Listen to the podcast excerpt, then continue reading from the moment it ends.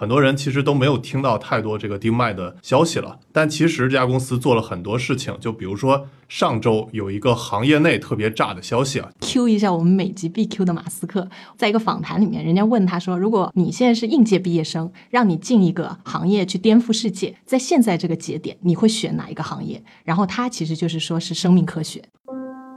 大小马聊科技，用毒辣视角聊科技热点。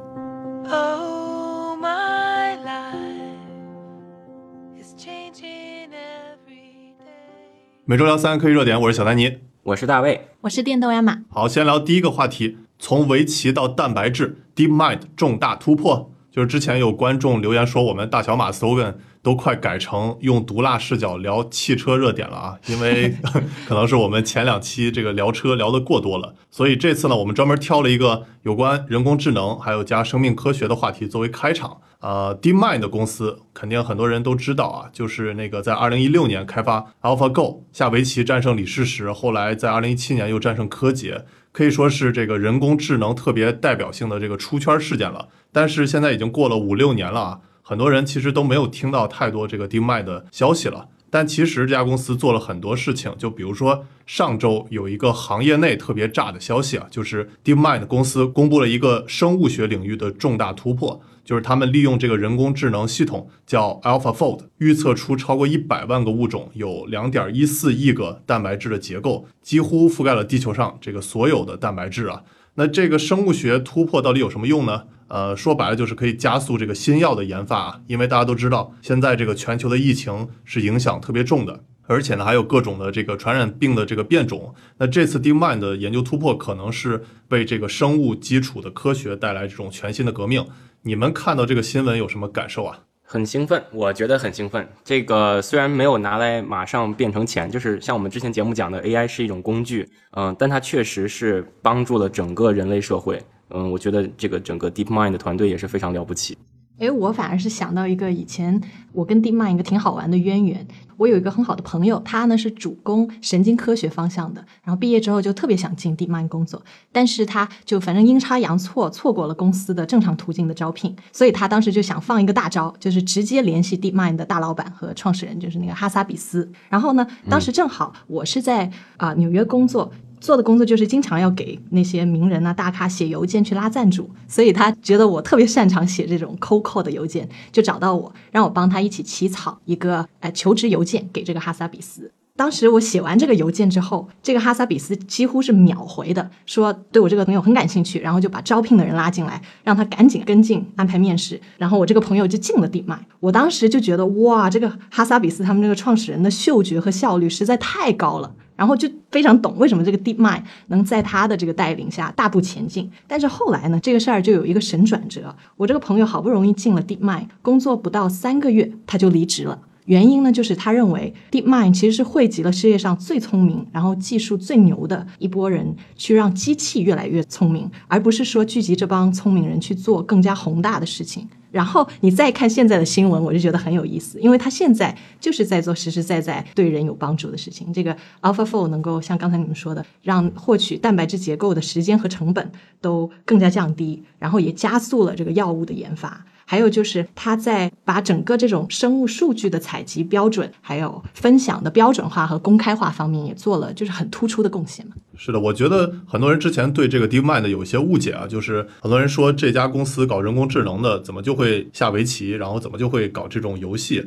其实我是觉得，像什么下围棋啊，搞这些游戏，只是他这个秀自己肌肉的一种方式嘛。对，就是他的能力其实非常强的，只不过是啊，比如说下围棋有点像他的这个 PR 公关的手段嘛。但其实呢，他们这个 team 是主要在这个伦敦，嗯，英国的伦敦，然后他们其实是有各种的世界顶级的这种科学家呀、工程师啊。还有一点就是，他们还有一些伦理学家啊，我觉得这些其实也是对他之后再做一些生命科学的事情都是有帮助的嘛，对吧？就是别通过这个人工智能干一些坏事儿，我觉得这个很重要。你说到这个干一些坏事儿，我始终是一个就是反对权威主义者。我觉得就是说，如果这样的技术它把它开源了，让大家都掌握，反而是不会拿去做什么坏事儿。就是因为大家对这个技术都有掌握，其实也是在全世界有一个制衡，就我可以用，你也可以用，我们都可以为它做贡献，都可以更新。反而是一项技术如果掌握在一个就是某一个公司手里或者某一个政权手里，它其实反而更容易拿去做一些坏事儿。所以在这个领域，我其实之前是挺担忧的。不过如果这个东西开源之后，我觉得那就还好。一说起开源，我觉得有一个挺有意思的点，就是现在这个 DeepMind 是被谷歌收购了嘛，然后呢，它这个 AlphaFold Two 的那个算法推理模型源代码都是之前是开源了的，但是呢，最早它是只开源给学术界，换句话说，就任何工业界、商界的那些研究员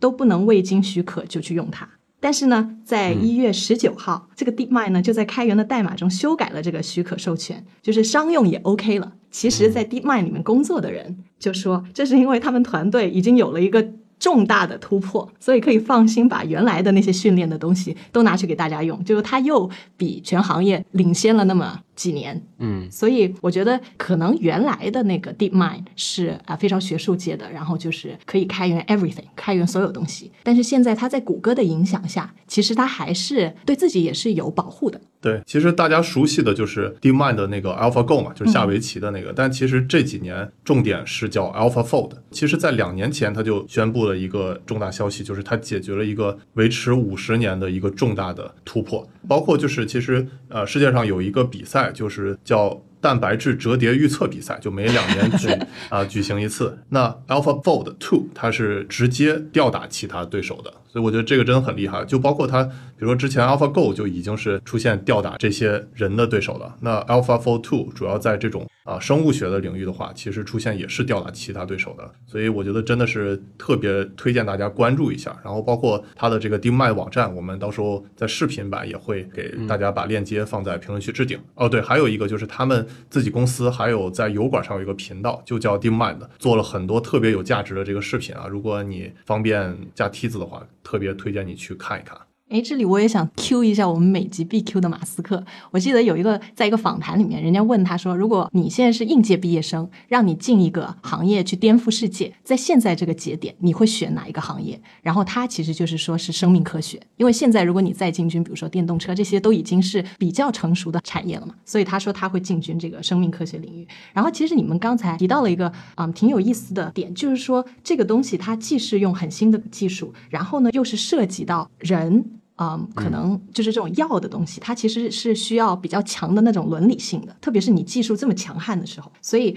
我其实就是在想，那这种技术到底是什么样的人创造出来的？我就专门去调研了他这个 AlphaFold 的那个领头人，然后调研完他之后，我觉得非常放心，因为 John Jumper 啊，他的那个领头人是跟比如说像马斯克啊、乔布斯啊都非常不一样的人。呃，我推荐大家看一个公众号，叫做“小王随笔”。这个笔者呢，他是 John Jumper 的学弟，跟他共事过。然后他眼里的 John 有几个特点让我印象特别深。那像 John 这种 level 的技术大神，他技术强悍就肯定是不用说了。但他有两个特点，第一个特点，她是科技圈里面 leader 里面很罕见的，很宠老婆的一个女儿奴，永远把家庭放第一。我感觉科技圈的名声被害啊，你知道吗？很少见的，很宠老婆。就 leader 嘛，就是我觉得 leader 都是比较工作狂的那种，就可能不会像他这样吧。你看啊，他毕业之后其实本来找了一个特别好的工作，但是后来呢，因为他的老婆要到芝加哥大学去读博士，哎，他马上就辞掉工作，跟老婆来到芝加哥一起读书。然后两个人在芝加哥的第二年就生了个小孩儿。然后呢，因为两夫妇不都在读博嘛，所以这个 John 索性就在家里工作，他老婆还是可以照样去实验室里做实验，就由他来主带这个娃。到了他们读书第四年的时候，第二个小孩也出生了，所以他的学校的同事都是说，工作都是利用 John 带宝宝的时间那个间隙去做，就这样的一个人。哎，那现在他为什么会去到 DeepMind 呢？他给出的回答就是说，在学校里面做这种助教的钱不够，他存的钱快要花完了，他要养孩子。他觉得不顾家世的追求这种个人理想不是个好选项，哎，所以就去了 DeepMind，然后就可以既做自己喜欢的那种学术课题，然后又可以拿到很高薪，所以都怪他们给的太多了。所以我感觉，虽然就是我们在节目里面经常吹像马斯克啊、乔布斯啊这样的人，但是我感觉，如果你是放在一个更宏观的角度看，是不是其实社会上更需要像这个 John Jumper 这样的人来做技术，而不是一种就非常偏执狂的那种人。对，是的，这个艾玛观点我赞同。就是呃，虽然有一句话叫“只有偏执狂才能成功”嘛，但其实我觉得像做这种比较突破性技术的，需要在伦理方面感觉比较正一些，这样大家才会比较放心嘛。尤其是像这些未知的领域，我觉得更需要这种爱老婆、爱女儿的这种人才去做嘛。女权给你点赞。对，那像这个 DeepMind 在人工智能方面有什么突破？大卫，你作为从业者的话，会比较了解吗？啊，这个领域，实际上它比我们日常在就是自动驾驶也好，或者说在图像学习这些方面远高几个段位了。因为其实我们之前讲过，这个自动驾驶大部分情况下用的都是这个监督学习模型，就是灌一堆模型，灌很多模型，然后让它去去适应。那这个水平，我觉得只能停留在就跟 AlphaFold 比是初中水平。如果 AlphaFold 是一个是一个大学水平，因为它这里还有什么自监督学习这些功能。对，那你觉得像国内有哪些这个人工智能团队做的还是很厉害的呢？有没有推荐就类似这种 DeepMind 这些公司的？跟这个水平比的一家都没有，或者说就是我们我们坦诚一点是差了非常非常远，因为我们更多在于说拿它来做应用，就是搞一堆数据集，然后来做最后的这个调参的工作嘛。但是在原创性上面肯定是不如这个 DeepMind 团队。DeepMind 团队是一个是一个无与伦比的团队，别说在中国的，你在日本、德国你都找不到。哎，我其实挺好奇，为什么这样的一个团队会出现在英国呢？是的，我之前也也很好奇，牛津大学的这个这个团队啊，那个哈萨比斯不是我们剑桥的吗？对，但是 DeepMind 本身是牛津团队做的呀。哦，这个我不知道，我只知道他的那个创始人是。对，反正都是贵圈的嘛。当然，牛津、剑桥的这个窜来窜去的很多，你像之前的这个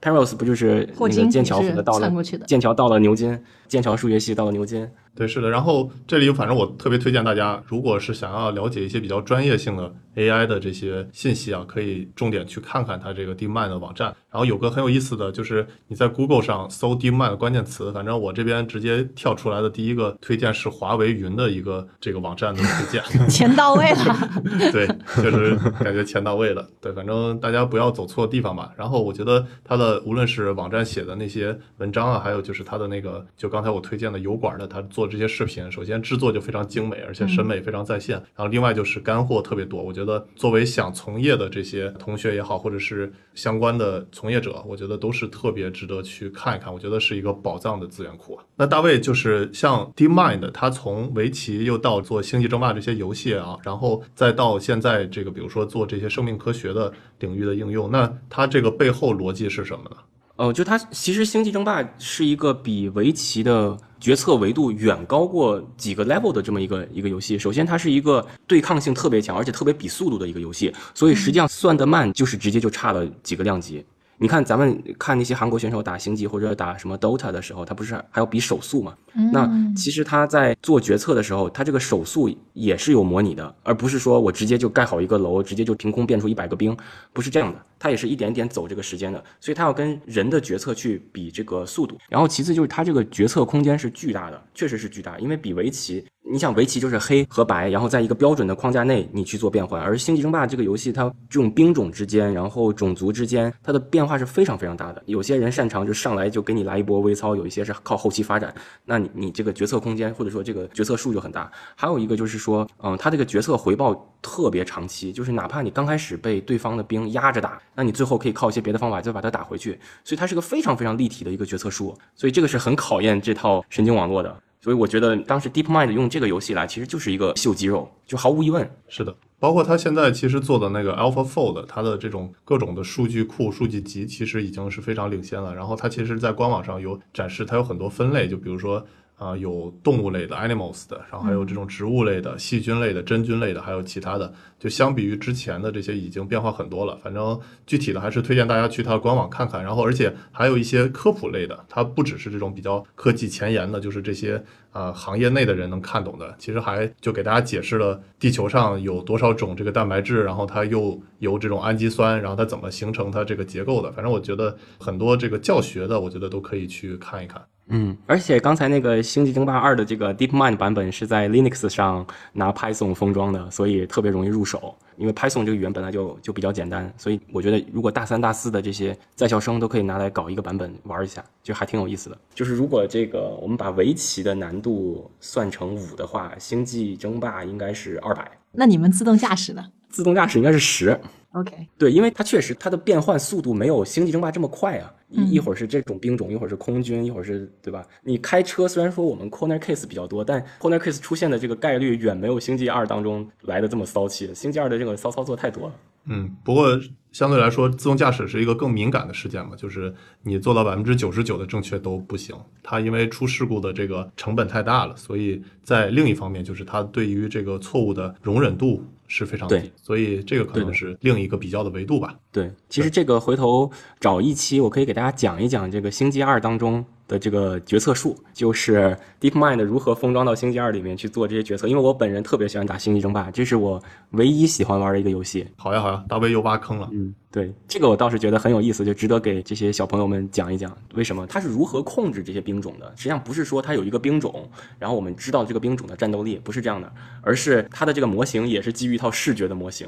就是哦，它是有多大个儿，一个什么样的东西，是这样去做的，而不是说我把这个兵种的这个战斗力背下来，然后它有什么我有什么，不是这样做的。因为我觉得用大家喜欢玩的游戏来给大家科普 AI，这是一个很好的嗯话题，很好的切入点。对，因为当时这个 AlphaGo 的时候，实际上就是大部分人也不下围棋。就是你跟他讲围棋这些规则，其实除非你是围棋爱好者，我能给你讲明白这里的 know how。但如果你不是的话，其实也很难讲明白。但是游戏的话，大家都打过撸啊撸，还有英雄联盟，其实星际争霸就是它的一个更复杂的版本嘛。那这个大家就比较容易上手。关注我们节目的有很多这个在校的，或者是那些呃学校里的这个老师啊或者教授啊。之前我也看我们的一些节目，就是放到课堂上去播。然后其实我觉得我们这个节目就是会给大家多讲一些这种比较实际场景的应用吧，然后比较科技前沿的一些更有意思的案例。所以这可能也是我们重点想要去给大家传播的。还有就是值得关注的领域。而且我觉得不只是说理工科的同学值得关注，我觉得像我这种学文科的，其实也是很值得关注的。而且像这些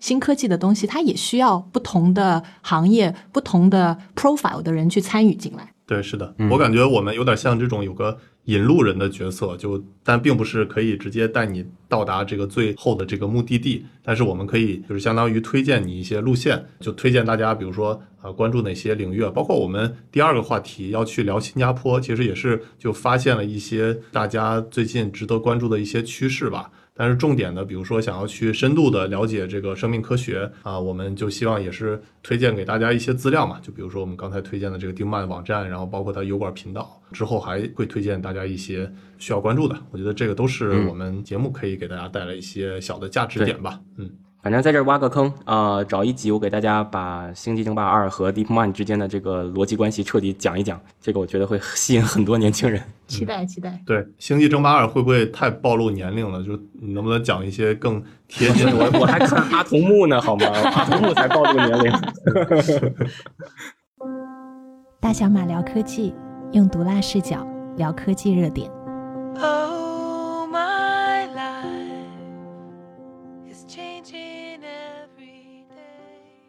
好，我们继续聊第二个话题，为啥新加坡吸引人才？前两天我们看到一篇文章啊，说这个疫情三年，新加坡可能成为最大的赢家，就是因为有好几项数据都表明啊，新加坡其实在疫情期间增长都是世界第一，而且这个人均 GDP 今年有望突破八万美元。那这个八万美元是什么水平呢？呃，虽然我们中国现在 GDP 这个总量是非常厉害啊，位居全世界第二，仅次于美国，但其实呢，我们这个人均 GDP 并不是很高，目前在全球位列是六十位左右，仅比这个俄罗斯高一点。那像我们今天重点聊的这个新加坡呢，其实它现在比如说到八万美元的话，目前是在世界排第五。其实它去年是七万两千多，也是这个全球第五。在它之前呢，就是有包括第一卢森堡、第二爱尔兰、第三瑞士、第四挪威。那新加坡之后呢，就是美国、冰岛、卡塔尔、丹麦、澳大利亚这些国家啊。所以这个数据还是非常厉害的。而且我还关注到一个这个消息，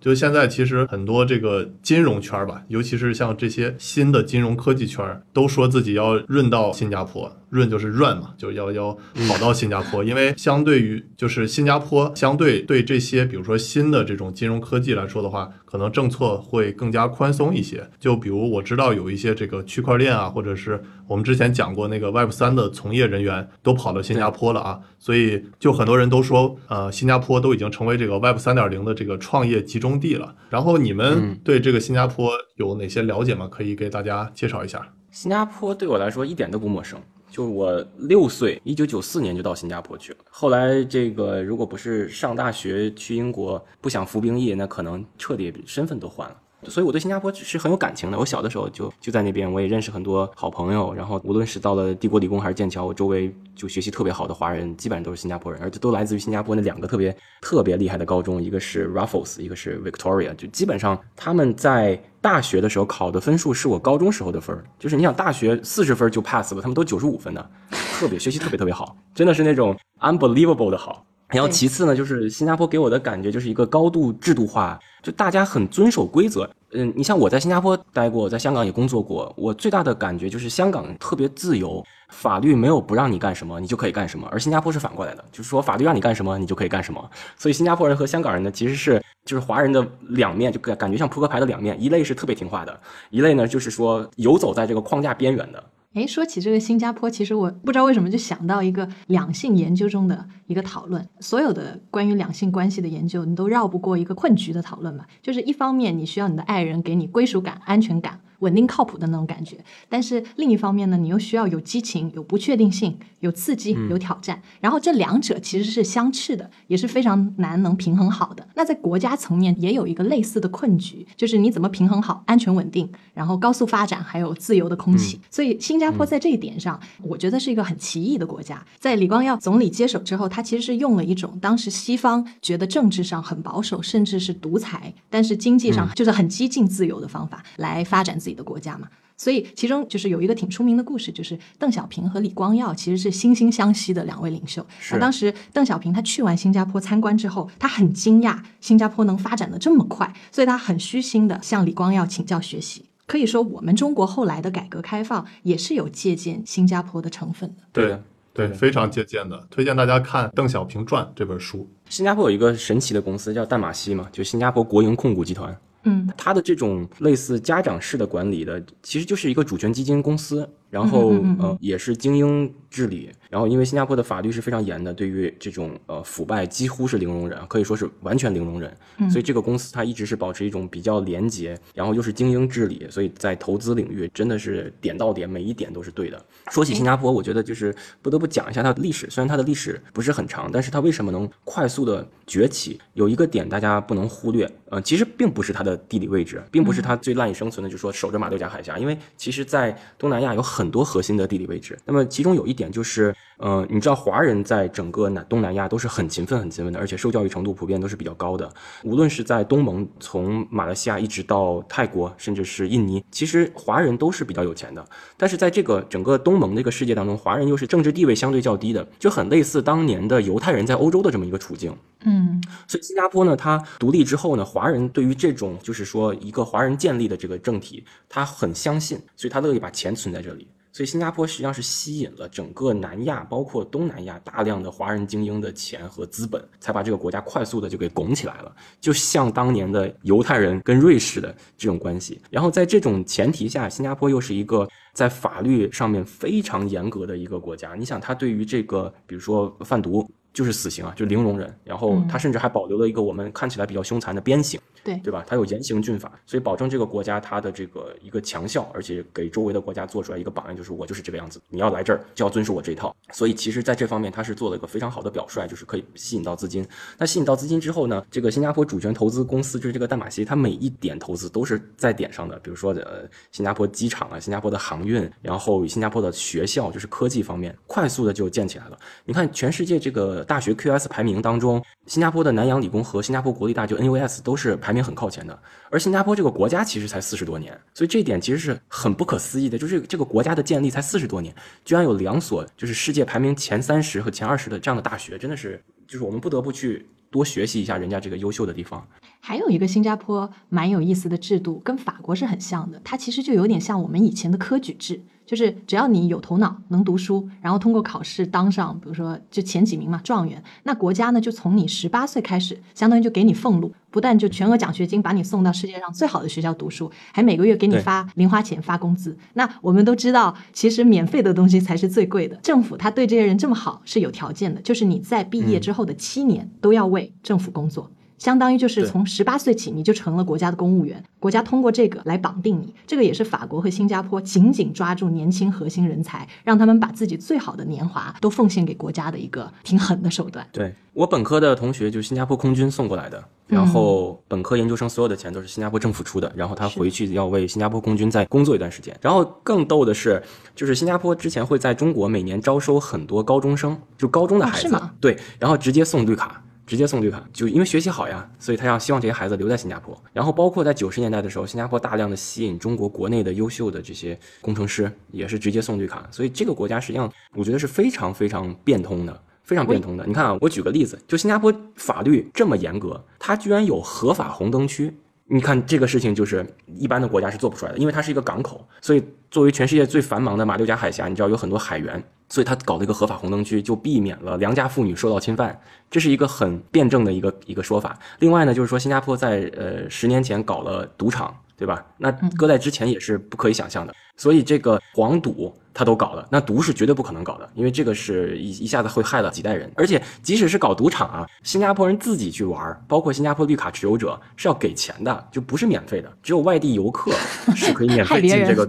对，是可免费进赌场的。而且他们就是说你要交门票，所以其实新加坡人本身自己是不怎么去的。这个好有意思，就是说以前我们只知道挖人才，都是挖那种比如说工作以后的那种人才，哇，像高中生就开始挖，这真够对的真够狠的。那个 Raffles 和 Victoria 招了很多中国优秀的高中生，我的很多朋友都是这两个学校出来的。对，是的，我刚毕业那会儿就是在聚美优品站头部工作过两年嘛。然后他的这个创始人陈欧，我不知道大家还记不记得，就是我为自己代言那哥们儿陈欧，他其实就是就是在新加坡南洋理工读的大学。其实我感觉可能就是大卫刚才说的那个项目，就是相当于就是很早期阶段，在高中生可能就把他就盯上了，然后到时候就直接大学给 offer 啊。后来他又去的 Stanford，然后回国去创的业嘛。虽然现在聚美优品做的不太行了，但其实我觉得啊、他们这一波人确实也是在大学期间新加坡培养出来的，我觉得这个是很厉害。然后我觉得就是新加坡可能通过这种方式，确实吸引了很多的这个华人嘛，就是新加坡有超过四分之三的都是华人。这里我给大家顺便科普一个概念嘛，就是其实海外华侨和这个华人是两个概念。海外华侨指的是这个保留中国国籍的这些中国人，然后呢，华人呢就相当于加入所在国的国籍了。那相当于这个新加坡就是很多的这个华人嘛。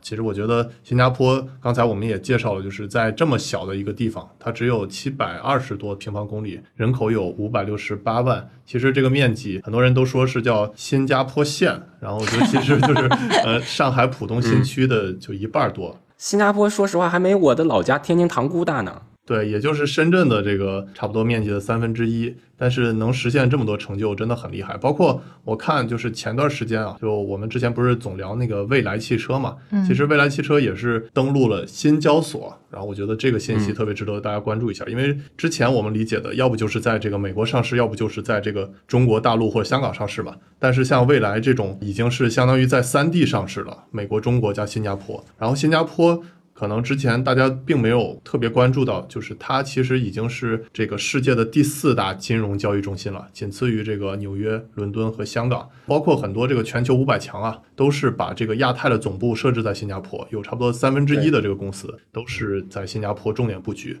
就大家熟知的，比如说 TikTok。然后包括 Dyson，然后包括这个台积电，其实都是在新加坡重点布局啊。我觉得，呃，真的很厉害，我觉得特别值得大家关注一下。对，新加坡的终极目标不是追香港，新加坡的终极目标是瑞士。这个是就是九十年代的时候，我小时候在新加坡看新闻的时候就是这么说的。他们其实没有把香港放在一个特别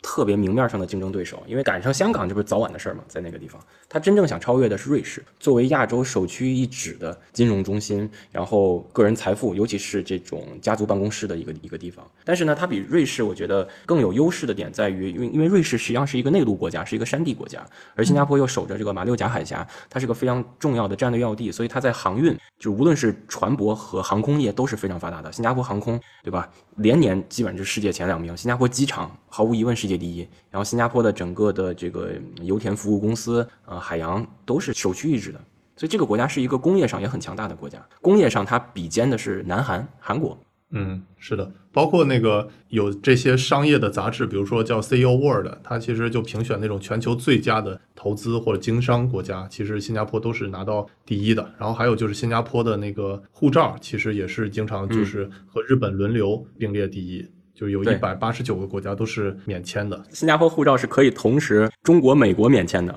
就他来中国和美国都免签，这个就很难了。这个好像只有两三个国家能做到，日本也能做到来中国和美国都免签，好像新加坡连俄罗斯都免签。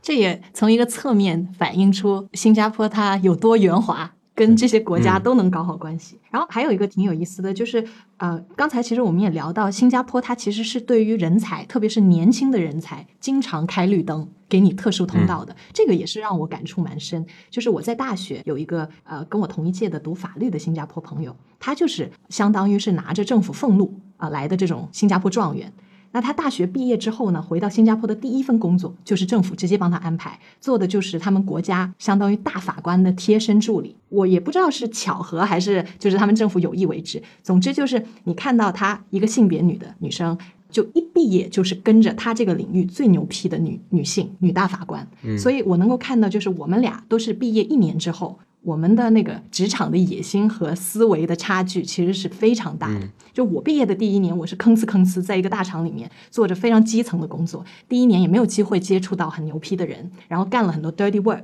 我当时就觉得非常沮丧，因为其实你大学毕业出来是体力最好的时候，然后满身的热情和能力，但我们大部分人都是要从非常基层干起。但是他们对于这种人才是有特殊通道的，他就给你去做一个非常重要的工作，而且让你接触到最牛批的人。其实这个就真的是让他们有本钱赢在起跑线。我也懂他们为什么就是愿意回到自己的国家，为自己的国家卖命。对，嗯，新加坡是一个绝对精英治国的一个一个政治体制。嗯，你看它基本上公务员层面的受教育水平和这个硬件条件都是非常厉害的，一般都是三种语言，就基本上都讲三种语言。你看，呃，李显龙讲话的时候就是马来语、汉语、英文，就是随便切换的。李显龙应该是剑桥三一学院的学数学的吧？嗯，反正他跟他爸都是，他是学数学的，是而且好像是 First Honor 毕业的，一等荣誉学位毕业的，数学系的。好像他爸爸李光耀就是法律的第一名毕业的全系。我还有一张照片是李光耀和他太太在剑桥的那个我忘了哪个 college 楼上，一张黑白照片，回头贴给大家。这这张照片对我还挺有感触的。呃，我觉得新加坡一方面是刚才大卫说的经营治国，另外一方面就是对这种年轻人，对这种比如比如说那个刚开始没很有钱的这种人，还是比较友好的嘛。嗯它最出名的就是这个国家虽然小，但是它建筑是这种祖屋嘛，就相对来说比较合适的居住环境嘛。然后而且就是收入越低，其实这个补助这个越多。就比如说你呃月收入每个月低于一千五美金的话，那它其实就是你买祖屋的话，能给你差不多八万美金的这个补助。这种房子叫大排，在新加坡叫大排。就我小时候回家的时候，就是我们家叫大排七二零，就大排七百二，就是因为它一排一排的楼，所以就叫做大排。对，然后对面是呃马来人，还有印度人，然后我妈就操着那个新加坡英语，哎，David，say hello to Uncle，然后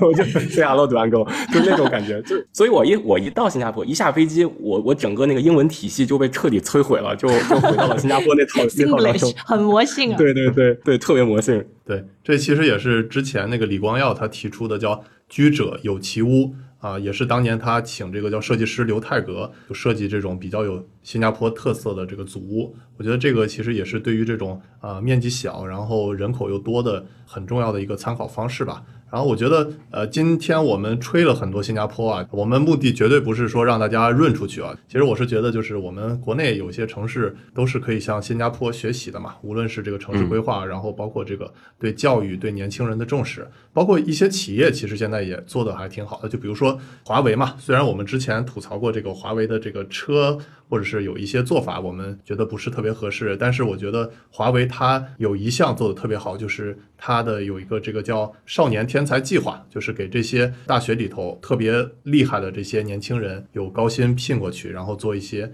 这个他们擅长的事情，就比如说那个 B 站特别火的叫智慧君嘛，我们之前 UP 主聚会还跟他一块儿吃过饭。那他其实就是华为天才少年计划里头的一员。还有就是华为，它其实就是在全世界都资助一些著名的大学嘛。其实这也是就是相当于类似新加坡这个要抓人才就抓到源头上嘛。补充一点，就是新加坡有一个方面让我觉得，呃反正它是扑克牌的两面，就是其实新加坡它有分流制度的，就是小学、初中，就是你三年级会有一次分流考试，初中会有一次分流考试。如果你分流被分下去，你基本上就是蓝领了。所以它不是像英美体系的教育，就说 always give you the second chance，就如果三年级考不好，你基本上就跟初中 say goodbye 了，然后你基本上就是。那我完蛋我我也完蛋我就是我就是小学不咋不咋地，初中才开始学习变好的。所以我小学有一段时间在新加坡，然后你说我要是在新加坡一直待着，我现在得在那儿刷盘子吧？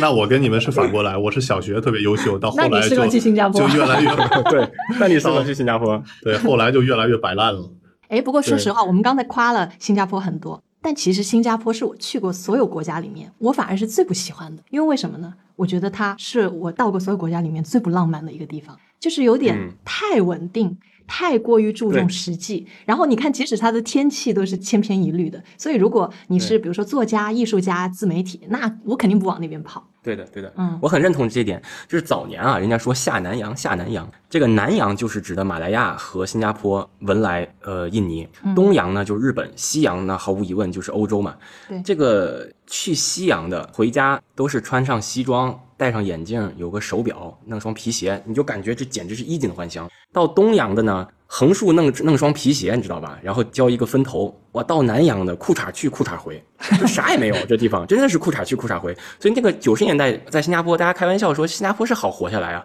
你穿个裤衩就来了，就根本就不需要置办什么东西。嗯而且我记得有一次在看这个，呃，那时候李光耀的一个一个讲话当中，他就说，其实新加坡不是一个精英构建的国家，因为早年来新加坡的实际上是福建和广东人，其实以福建人为主，受教育水平在那个时候实际上是很低的，是很低的。所以他是如何从这种局面，其实他手里的牌是很烂的，他是把一副烂牌给打好，这个就是非常非常不容易了。对，另外，其实，在五年、十年，你如果跟那些啊、呃新加坡的，比如说程序员聊天，那你会发现他们大部分要么就是在欧美的大厂工作，要么就是来了中国创业。你问他们原因呢，就是因为新加坡是一个不鼓励失败、比较按部就班的国家，它没有那种创业的冒险啊、搞创新这种土壤和氛围。诶，但现在你看他搞 Web 三、搞区块链，他又抓住了一个机会。所以其实新加坡，我感觉是一个在这方面还蛮厉害，就是说他非常非常变通，嗯，非常非常变通，对。而且他比较清晰的看到自己的那个短板在哪。对我从他盖赌场这件事情，我就能感受到这个国家太变通了，嗯太能赚钱了。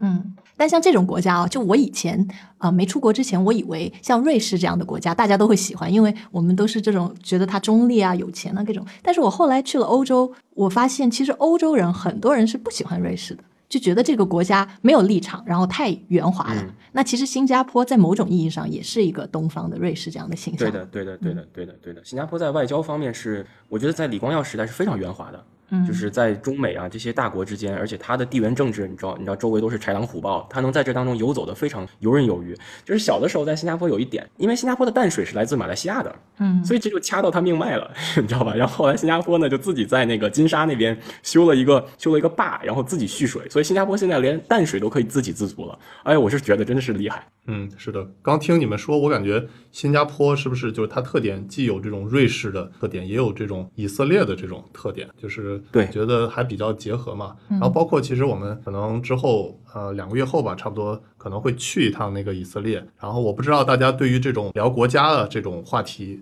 感不感兴趣？如果大家感兴趣的话，可以给我们这个评论弹幕反馈，然后以后我们可以就是一个一个国家给大家挨个讲一讲，包括以色列啊，包括瑞士啊，甚至像包括越南呐、这种。越南对、嗯比较东南亚对发展很快的这些国家，我们都可以挨个儿给大家去讲一讲啊。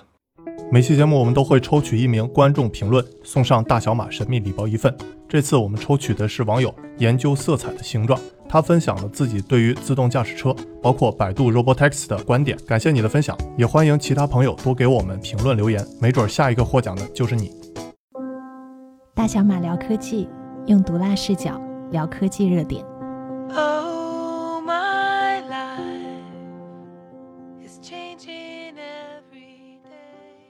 好，我们继续聊第三个话题，Smart 精灵一号芭蕾猫对手来了。其实为什么要讲 Smart 精灵呢？我感觉既有我们就是工作的原因，就比如说我们最近在忙这个中国电动车出海这件事情，然后我们集中做了一些这个线下调研啊，其中试的这个各种各样的新能源车型，就发现 Smart 还是挺有亮点的，值得跟大家详细聊聊。然后另外一方面嘛，其实也是出于我的这个个人私心啊，因为我最早知道 Smart 这个品牌，就是我小时候看这个车是科比代言的，我还是非常忠实的科比粉丝嘛，然后所以对这个车对这个品牌还一直挺有好感的。他最近推出的这个车叫精灵一号，其实它在各个这个宣传渠道都是特别在宣传它这个奔驰的品牌形象啊。就因为它的这个车，其实无论从这个外观，还有内饰，包括它这个车机啊，都是奔驰的设计团队去设计的。包括它这个网站也是突出的，就是说奔驰 Smart 汽车官方网站。不过它这些真的设计的太好了，我已经很久没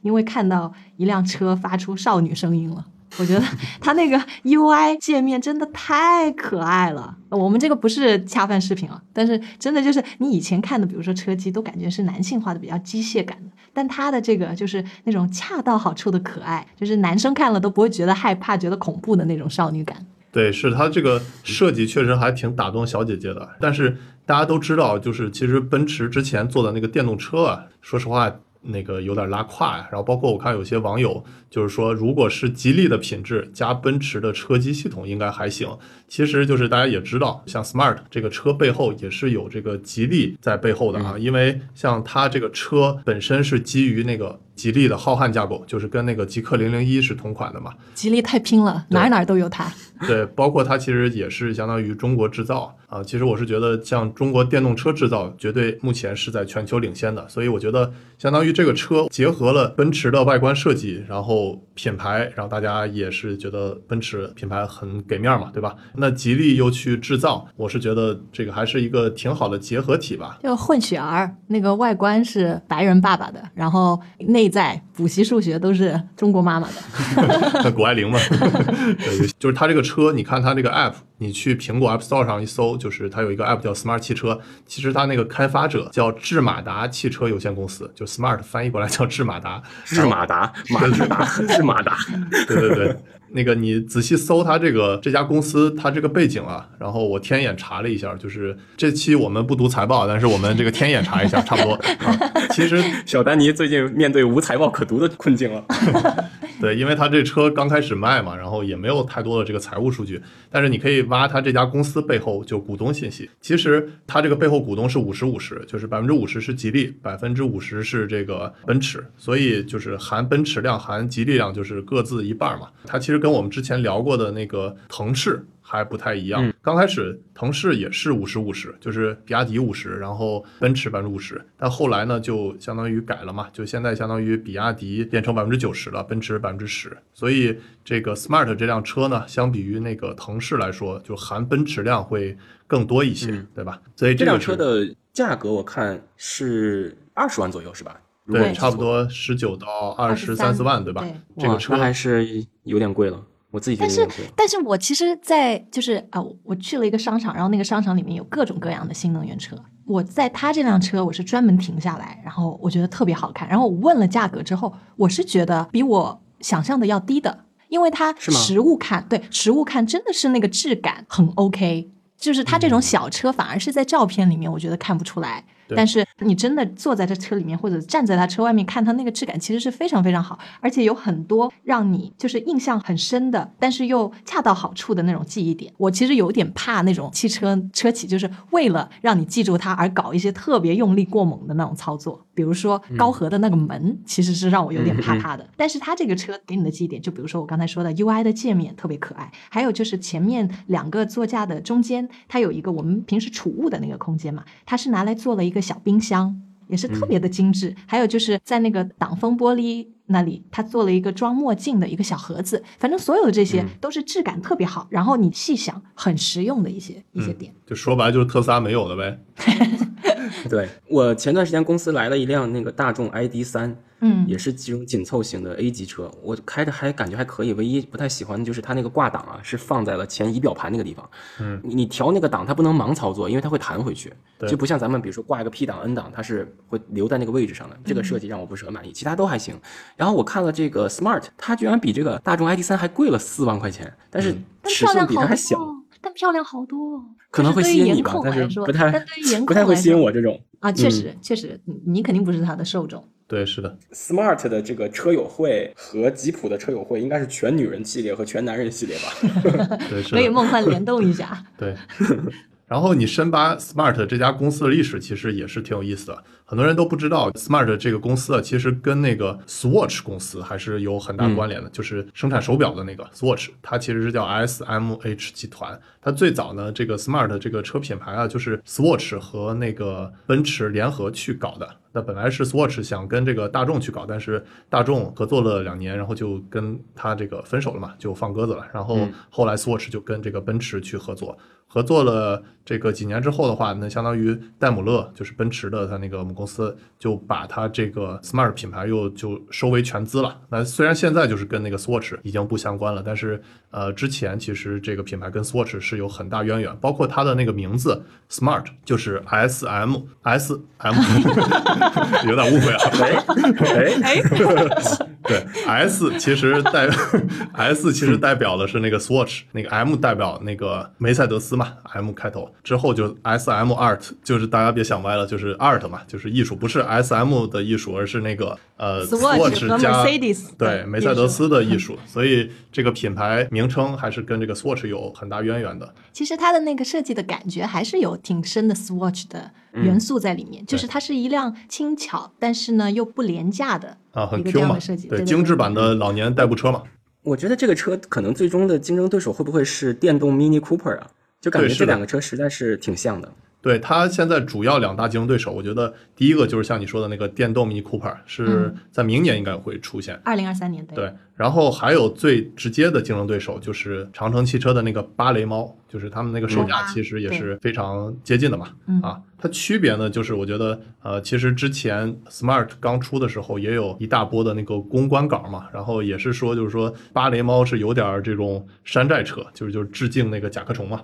然后那 Smart 说是是叫正版车，就是它这个设计比较原创嘛。那还有就说这个 Smart 说是这个德国大牌儿，但是我刚才其实已经给大家分析过了嘛，它背后其实是呃一半中国一半的德国嘛，对吧？这个奔驰和吉利。然后还有就是说它的这个机械素质，精灵一号也更胜一筹。呃，之前我们聊过那个极客嘛，刚才我说了，就是这个 Smart 和极客都是同平台嘛，都是在那个浩瀚架构。虽然很多人都吐槽过那个极客的车机啊，包括那个开门的逻辑啊什么等等，但是它的那个机械素质、平台架构，然后操控，其实还是确实是很好的。那像这次的那个 Smart 也是。啊，机械素质应该还是不错。虽然我目前还没开过，下周我会开一下，到时候也可以给大家分享一下，就是我开 Smart 的那个感受啊。如果感兴趣，可以关注一下大小马。还有就是欧拉跟这个 Smart 的一个区别，就是欧拉其实它更加是复古风的，对，是的，它那个欧拉芭蕾猫不是那个大家很多人都说它是致敬甲壳虫嘛，对吧？高情商说法叫致敬甲壳虫。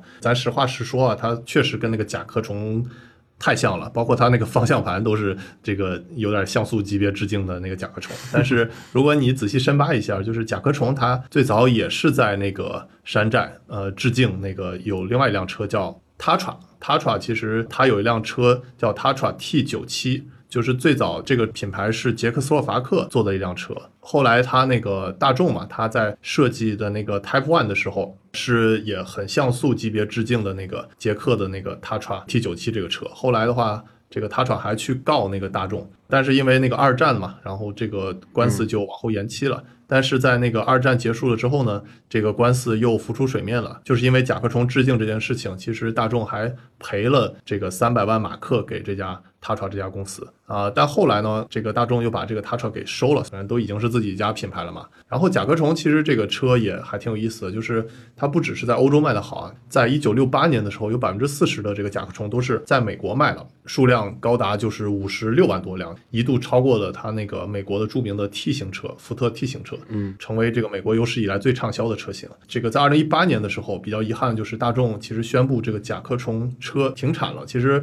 这个车对我来说还挺有情怀的，因为我小时候看那个柯南嘛，看了很多，他那个黑衣人开的就是那个甲壳虫。其实这个车对我来说印象还是非常深的。不过还有一个好消息啊，就是大众他申请过一个叫 eBeetle 商标，其实你从这个商标就能看出，以后大众会把这个车变成那个电动化嘛。其实我们之前在那个大小马十一集也聊过，就是大众的那个 T One，其实也是要通过这个电动化把它这个经典车型给它唤起嘛。然后甲壳虫之后，我觉得大众也是会会复活。对对对，嗯也是会通过这个电动化把它这个甲壳虫给唤起。所以我觉得，呃，刚才给大家多介绍了一些这个甲壳虫啊，我们说回到这个 Smart 这辆车，这辆车 绕的有点多吧，是吧？先说 Smart，再说那个芭蕾猫，然后又聊到这个甲壳虫。说回我们 Smart，然后我是觉得啊，就是它整个车亮点还是很多，而且是非常打动小姐姐的。但是我觉得还是有一些问题吧，也跟大家去说一些我发现的问题。就是首先第一点，就是我看很多人都是宣传说它的这个市场热度远超预期，包括你现在就是下定金的时候，它的那个结算就是确定的页面。也都是他们这个官方都在宣传自己的这个市场热度远超预期。他说那个原因就是说订单量已经超出二零二二年度的排产期，甚至有一些公关稿吧，就说它这个订单量已经超过就是一年，就是二零二二年的这个排产量了。但其实我们仔细深究一下，就会发现它本身它这个车啊，它交付量产都已经排到今年底了。所以你不能通过它这个信息就推出它这个订单量居多呀什么的，因为它本身就交付就到年底了嘛。这个大家反正看公关稿的时候要稍微注意一下，呃，自己判断吧，对吧？我是觉得它的这个订单量应该是不错，但是它宣传的如果以这个理由去推测出它这个订单量市场热度很高的话，我觉得还是有待去想一想。然后还有一点呢，就是我感觉有一点他好的不学，坏的倒学的挺快，就是他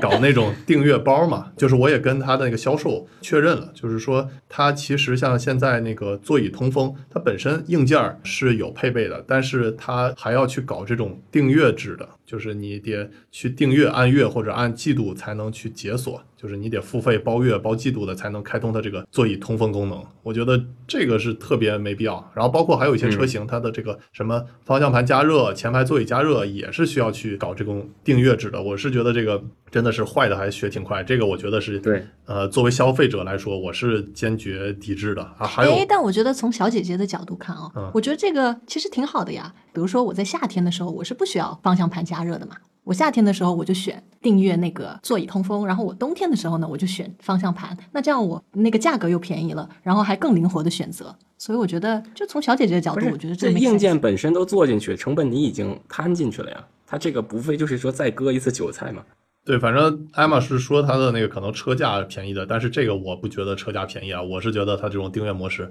还挺坑爹的，尤其是还有宝马啊，还有奔驰，就是它那个四轮转向，嗯，就是后轮转向，其实也是要搞这种订阅制的。我是觉得在这种硬件上的去订阅制，我觉得是非常没必要啊。就是大家都熟悉的这种软件的服务订阅制，但是你硬件本来就配备了，然后还要让大家去交钱去开通，我是觉得这个还是挺坑的。这可能就跟我广东人属性有关。就比如说我们去喝茶，那茶位还要另外给钱，那来包纸巾还要另外给钱。我习惯了这样被别人